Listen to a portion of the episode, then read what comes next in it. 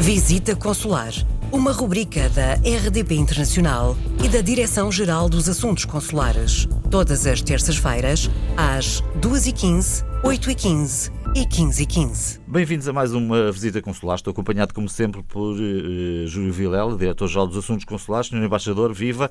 Vamos falar de novas alterações às leis eleitorais. Uh, estamos a falar exatamente de quê?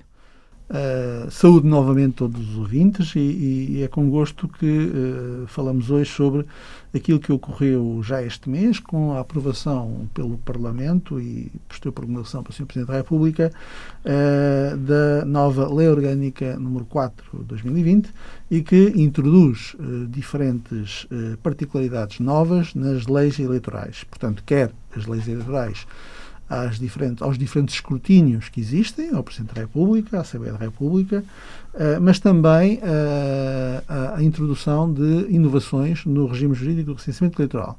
Na prática, o que vai acontecer é procurarmos uh, maximizar e melhorar a possibilidade de votar no estrangeiro para todos os portugueses que estão recenseados no estrangeiro. E como? Neste momento nós temos, como sabem, aproximadamente 1,5 milhões de portugueses recenseados que poderão votar.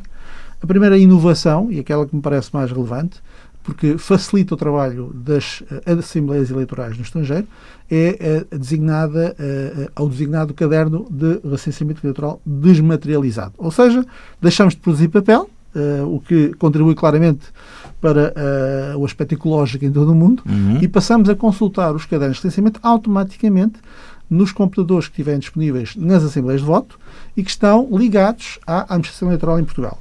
E, portanto, uh, o eleitor apresentar-se-á perante a Assembleia de Voto e o seu voto será descarregado nesse caderno, que obviamente manterá o anonimato de quem vota, mas que assegura uh, o automatismo imediato de registarmos o número de votos que estão a ser a, entrar nas urnas dessa Assembleia Eleitoral. Esta é a primeira grande Isso é importante porque, enfim, por todo o mundo temos, quando há eleições, assembleias de voto e quem está encarregado de, de as organizar, digamos assim, tem essa mudança muito significativa. É, é importante porque se pensarmos que... Para o eleitor pouco, mas para quem organiza muito. É? Mas quem organiza logisticamente muito, basta pensar em Paris, que terá mais de 350 mil eleitores e que teria que imprimir cadernos com 350 mil eleitores, cada caderno tem mil eleitores, portanto imaginemos quantos cadernos em duplicado teriam de ser impressos, uhum. que deixam de ser impressos.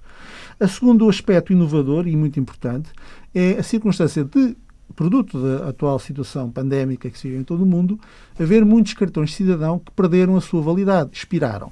Ora bem, se fosse seguido aquilo que até agora existia na lei eleitoral em matéria de registro uh, do recenseamento eleitoral, o, o, os serviços da administração eleitoral teriam que retirar dos cadernos de licenciamento todos os portugueses com cartões de cidadão expirados. Ora bem, felizmente, esta alteração à lei permite uh, que o, o, cartão de cidadão se mantenha utilizável para o efeito de votação no estrangeiro dentro dos 24 meses subsequentes à sua data de expiração. Isto dá alguma latitude às, às pessoas para regularizarem depois a sua situação, quando tiverem a possibilidade de renovar o cartão cidadão, alguns dos quais já o terão renovado, mas por limitações logísticas locais não os podem levantar, e isto permite, por consequência, que, por um lado, ninguém fique excluído da possibilidade de votar designadamente na próxima eleição uh, à Presidência da República e permite também à administração eleitoral e aos serviços consulares no estrangeiro terem a capacidade de depois irem procedendo à renovação dos cartões de cidadão. Uh, este é o segundo aspecto muito importante. O terceiro e último, não menos importante, e que eu queria destacar, tem a ver com o facto de, a partir de, uh, da aprovação desta lei, os cidadãos portugueses que, se, uh, que, que, solicitarem a renovação do seu cartão cidadão ou pedirem um cartão pela primeira vez, passam a ter a possibilidade de, em sua casa, poder registar se querem ou não querem votar no uh, posto consular da sua área de residência. Portanto, é-lhes dada uma opção, tal como a alteração da morada, de poderem também escolher se querem ou não querem votar. Uhum. E, portanto, com isto dizer se querem ou não querem estar registados no recenseamento eleitoral, eleitoral da sua área de residência. É uma inovação, porque ao fim e ao cabo a pessoa pode, neste, a partir deste momento, parametrizar a sua vontade se deseja votar no local onde vive ou não deseja votar. Uh, e com isto deixa de se ter necessidade de se deslocar ao posto consular para este efeito. São estas três grandes inovações que são relevantes e que vão já ter um efeito prático na próxima eleição ao Presidente da República. Ficamos por aqui nesta edição. Voltamos na próxima semana com um novo tema. Até lá, escrevam-nos para visita consular.rtp.pt.